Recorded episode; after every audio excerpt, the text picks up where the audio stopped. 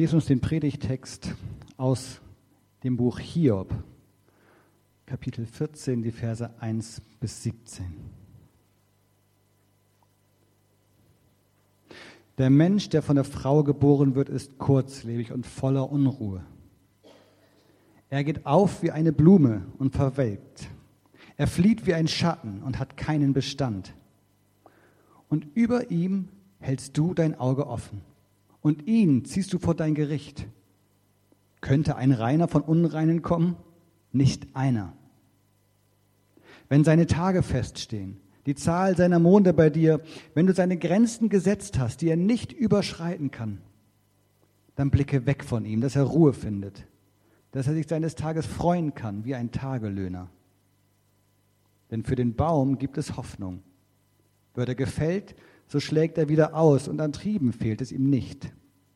Wenn seine Wurzel auch alt wird in der Erde und sein Stumpf abstirbt im Staub, so sproßt er wieder vom Duft des Wassers. Und wie ein junges Reis treibt er Zweige. Der Mann aber stirbt und kraftlos liegt er da. Der Mensch kommt um. Und wo ist er? Wie Wasser schwindet aus dem See und ein Strom versiegt und austrocknet, so legt der Mensch sich nieder und steht nicht wieder auf. Der Himmel vergeht, bevor sie erwachen und erweckt werden aus ihrem Schlaf. Könntest du mich doch im Totenreich bewahren, mich verbergen, bis dein Zorn sich wendet, mir eine Frist setzen und dich dann meine erinnern? Kann ein Mann, wenn er stirbt, wieder lebendig werden? Alle Tage meines Dienstes wollte ich ausharren, bis meine Ablösung käme. Du würdest rufen und ich gäbe dir Antwort. Nach dem Werk deiner Hände sehntest du dich. Wenn du dann meine Schritte zähltest, gäbst du nicht Acht auf meine Sünde. Mein Vergehen wäre im Beutel versiegelt und meine Schuld hättest du übertüncht.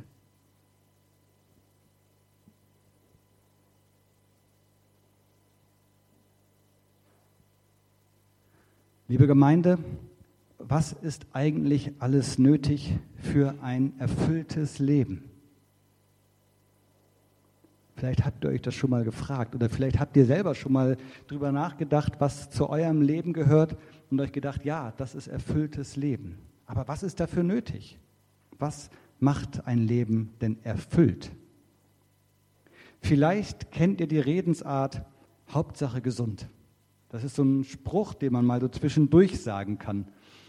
Ich habe das äh, immer oft gehört, wenn äh, wir schwanger waren. Wir haben ja nie gewusst, ähm, welches Geschlecht unser Kind haben wird. Wir haben uns das immer nicht sagen lassen, aber die Leute fragen einen ja immer. Und äh, dann fragen sie, Mensch, Junge oder Mädchen? Und man sagt, man weiß es nicht. Und dann sagen sie, Hauptsache gesund. Ja, ist ja auch irgendwie nicht falsch. Oder äh, oder so ein, so ein, kurzes Gespräch an der Supermarktkasse, dass man dann mal mitkriegt, wo sich zwei Leute treffen, die sich eine Weile nicht gesehen haben und man trifft sich, Mensch, was machst du denn hier und wie sieht's aus? Naja, Hauptsache gesund. Also so aus, aus solchen Kontexten bin ich das, dass man das sagt. Also ich bin niemand, der das, ich, ich könnte mich nicht erinnern, das jemals gesagt zu haben, aber ich habe es schon öfter mal gehört. Und eigentlich ist das kein schlechter Wunsch, den man jemandem mitgeben kann oder wovon, was man sagen kann. Mensch, gesund zu sein, warum denn nicht? Das ist doch was Gutes. Aber Hauptsache, es gäbe ja schon noch so ein paar andere Annehmlichkeiten, die doch gut wären, oder? Ein warmes Heim zum Beispiel, gerade jetzt in dieser Jahreszeit, dass wir einen Ort haben, an dem wir gehen können, wo es schön muckelig ist. Oder ein guter Job oder eine ausreichende Rente, dass man über die Runden kommt mit dem, was man hat dass man glücklich ist mit dem, was man tut. Eine glückliche Familie,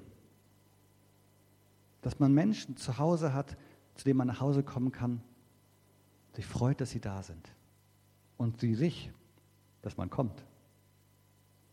Ein paar gute Freunde, Menschen, die man anrufen kann, selbst wenn man sich lange nicht gesprochen hat und man knüpft einfach an an das, was mal war. Und man kann sich gut, super unterhalten und man kann wirklich alles sagen.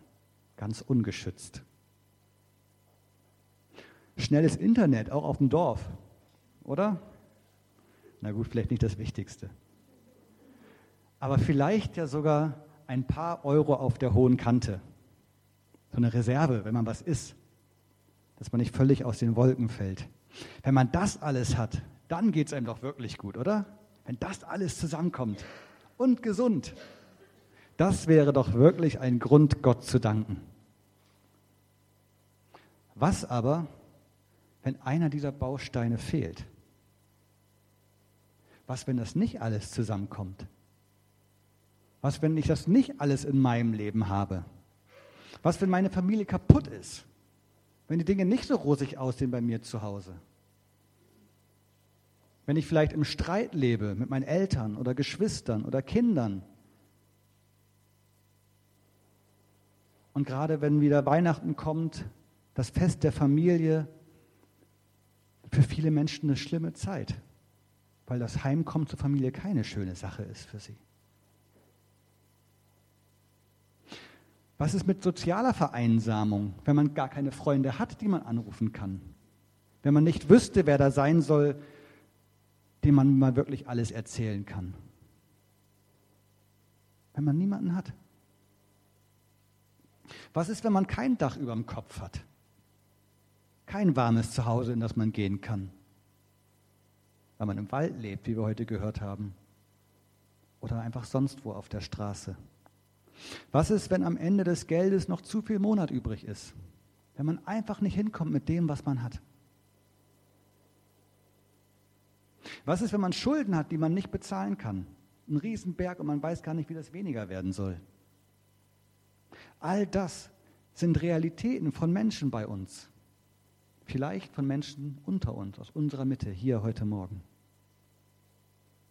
Hauptsache gesund? Wirklich? Ist das so? Oder ist da noch mehr?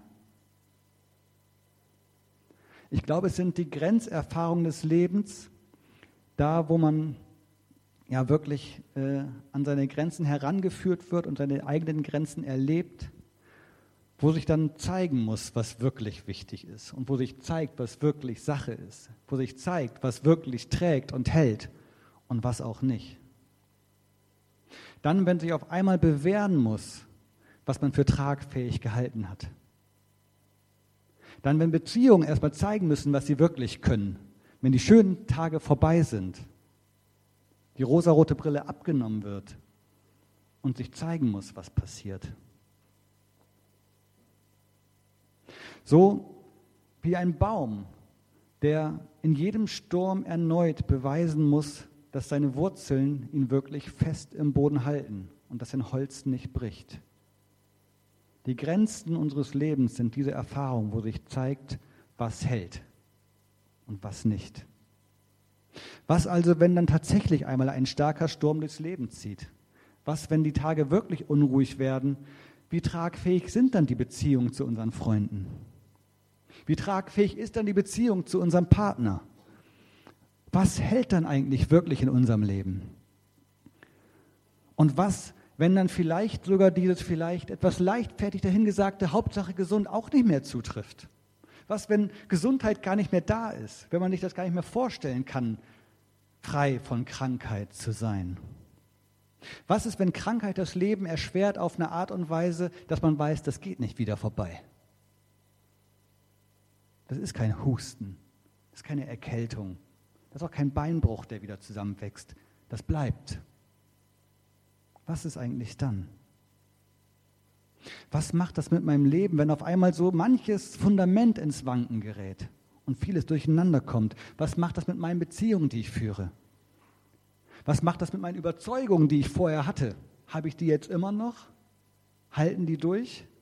Und was macht das mit der Art und Weise, wie ich mein Leben lebe? Kann ich so weitermachen wie bisher? Muss ich irgendwas verändern? Stellt sich heraus, dass manches in meinem Leben irgendwie Quatsch war und unwichtig? Werden andere Dinge wichtig? Was macht das eigentlich mit meinem Glauben? Was macht das mit meiner Beziehung zu Gott?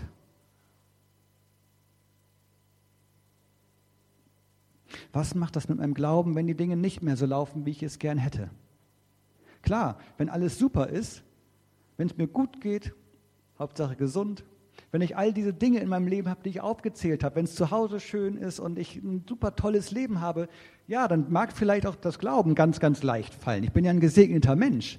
Aber was ist, wenn es dann Situationen in meinem Leben gibt, wo ich mich gar nicht so gesegnet fühle? Wo ich was vermisse? Wo mir wirklich was fehlt? Was macht das dann mit meinem Glauben? Und genau dieser Frage, weiß, ich habe unglaublich viele Fragen gestellt gerade, dieser Frage wird im Hiob-Buch nachgegangen. Denn wir sehen Hiob als eine Person, bei der wirklich alles wegbricht, wo nichts mehr bleibt, außer das nackte Leben, wo der Wohlstand wegbricht, die Familie wegbricht, Gesundheit wegbricht und da ist nichts mehr. Hiob hatte alles und hat alles verloren. Und in dieser Person Hiob, da stellen sich dann auch uns so manche Fragen, wenn wir uns das anschauen. Da stellt sich die Frage nach dem Leid. Warum ist denn das so? Und wo kommt das denn überhaupt her? Da stellt sich die Frage nach der Ursache und da stellt sich die Frage danach, wie, ich, wie gehe ich damit um? Wenn so ein Leid in mein Leben tritt, das ich überhaupt nicht erklären kann und das ich total ungerecht finde. Warum trifft das mich? Oder einen Menschen, der mir lieb und teuer ist und jemand anders nicht? Habe ich das verdient? Habe ich was getan, dass mich das jetzt trifft? Habe ich Gott erzürnt? Welche Rolle spielt Gott überhaupt bei all dem?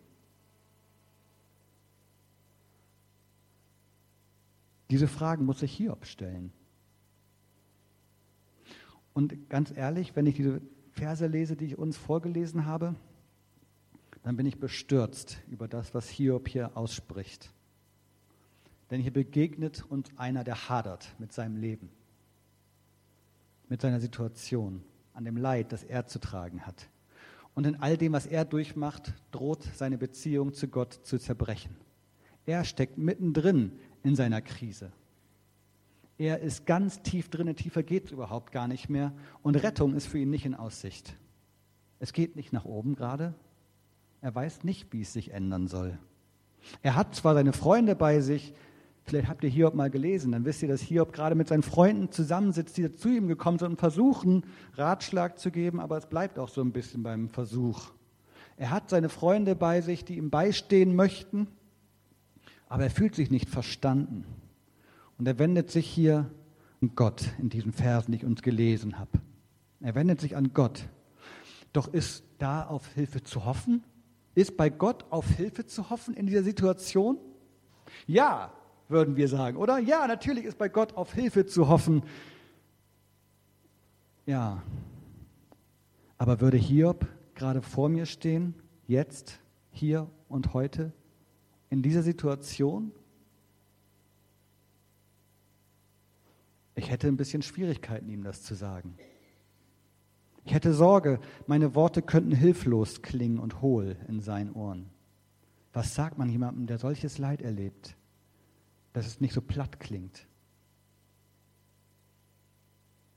Hiob möchte weg von diesem Gott. Er will nicht mehr bei ihm sein. Er bittet ihn, doch ins Totenreich geschickt zu werden, damit er sich dort vor ihm verstecken kann. Möglichst fern, so weit wie es nur irgendwie geht, weg von Gott. Da, wo Gott nicht sein kann, bei den Toten. Das hofft Hiob. Da kann er doch nicht sein. Da will ich sein, damit ich nicht mehr vor ihm leben muss. Denn ich verstehe ihn nicht. Und er kann eigentlich keine Hoffnung formulieren. Er kann kaum formulieren, Gott, du wirst eine andere Zukunft für mich haben. An deiner Seite wird es mir besser gehen. Da ist irgendwie sowas von Hoffnung gewesen am Ende, aber die war im Konjunktiv. Glaubt Hiob wirklich, dass sich da noch was ändert? Und ihm gegenüber sitzen dann also seine Freunde. Und sie versuchen für ihn da zu sein und sie versuchen ihm zu helfen.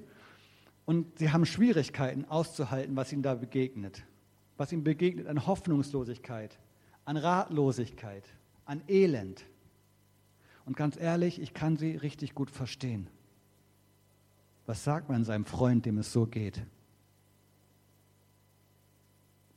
Das, was ihm durch den Kopf geht, das scheint so etwas zu sein, was so etwa klingt wie, es muss doch einen Grund dafür geben, dass es Hiob jetzt so geht. Das kommt doch nicht von ungefähr.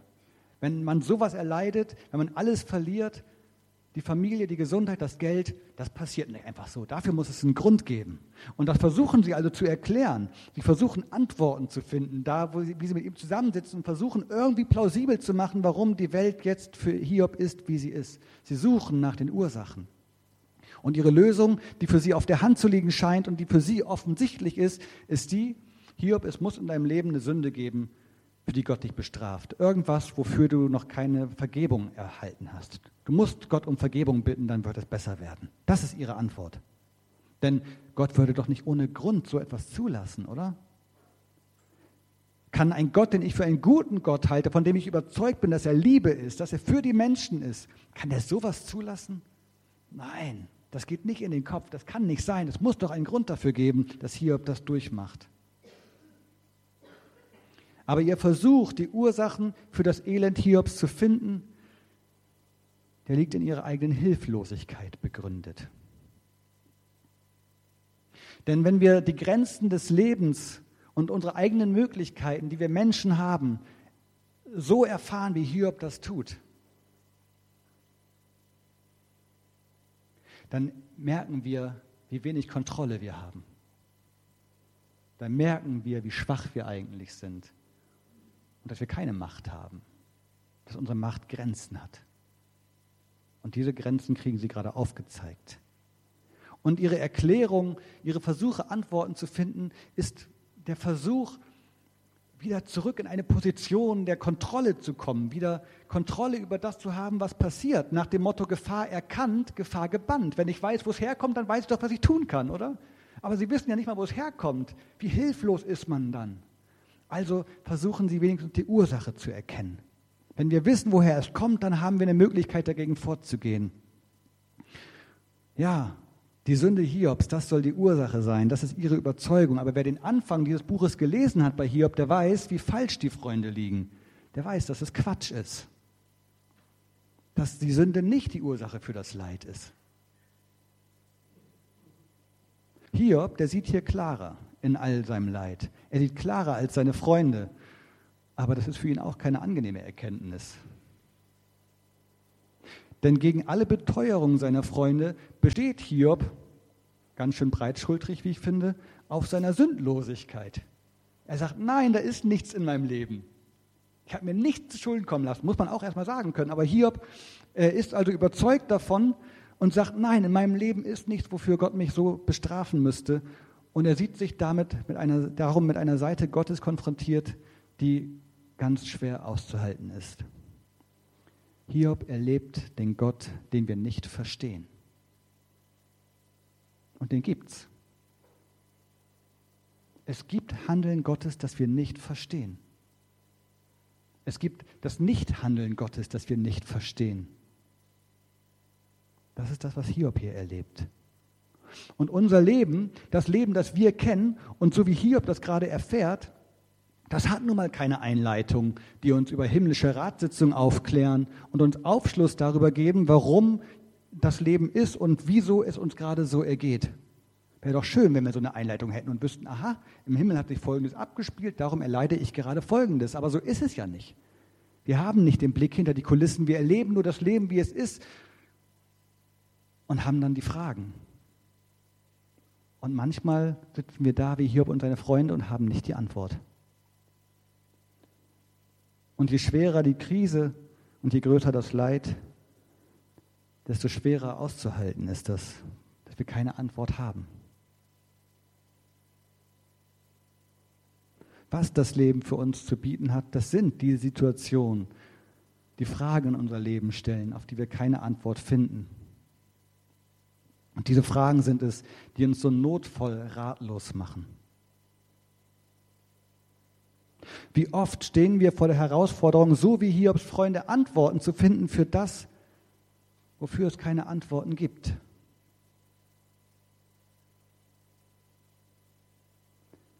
Weil manchmal das Einzige ist, was wir noch tun können, die Frage auszuhalten. Die Frage auszuhalten. Ohne sofort eine Antwort zu geben oder vielleicht ohne überhaupt eine Antwort zu geben. Die Not anzuerkennen, zu sagen, ja, ich sehe, wie du leidest und ich bin bei dir. Ich bin für dich da, auch ohne Antwort. Das Einzige, was wir oft tun können, ist unsere Möglichkeit zu nutzen, Not zu lindern, auch wenn wir sie nicht abschaffen können. Liebe Gemeinde, Leid, Elend, Not, Fragen, die nach Antworten schreien, all das fordert uns heraus. Und zu dieser Not gesellt sich dann oft genug die Not, eine Antwort schuldig zu bleiben, wenn wir uns fragen oder wenn wir gefragt werden von anderen Menschen, wie denn all das sein kann, wenn wir doch einen Gott haben, der uns liebt, wenn wir doch einen Gott haben, der das gelingende Leben für uns Menschen will. Wie kann all das dann sein? Und wir haben keine Antwort darauf vielleicht. So schwer es oft sein mag, diese Fragen auszuhalten. Wir haben einen Gott, der lebt.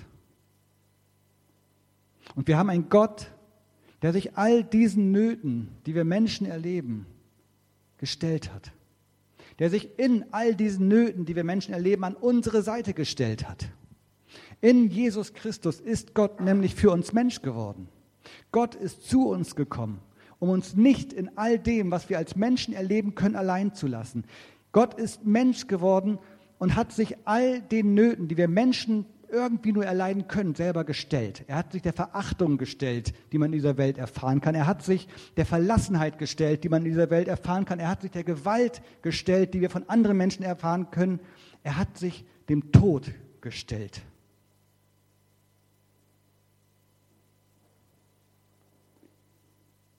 Gott hat sich dem Leid in dieser Welt sogar bis dahin gestellt, dass er selbst am Kreuz die Frage nach dem Warum an Gott gestellt hat und ohne Antwort gestorben ist.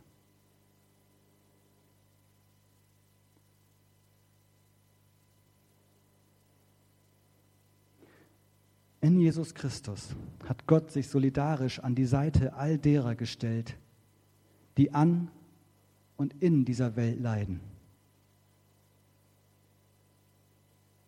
Er hat sich an die Seite derer gestellt, die keinen Ausweg mehr sehen, die nicht wissen, wie es weitergeht.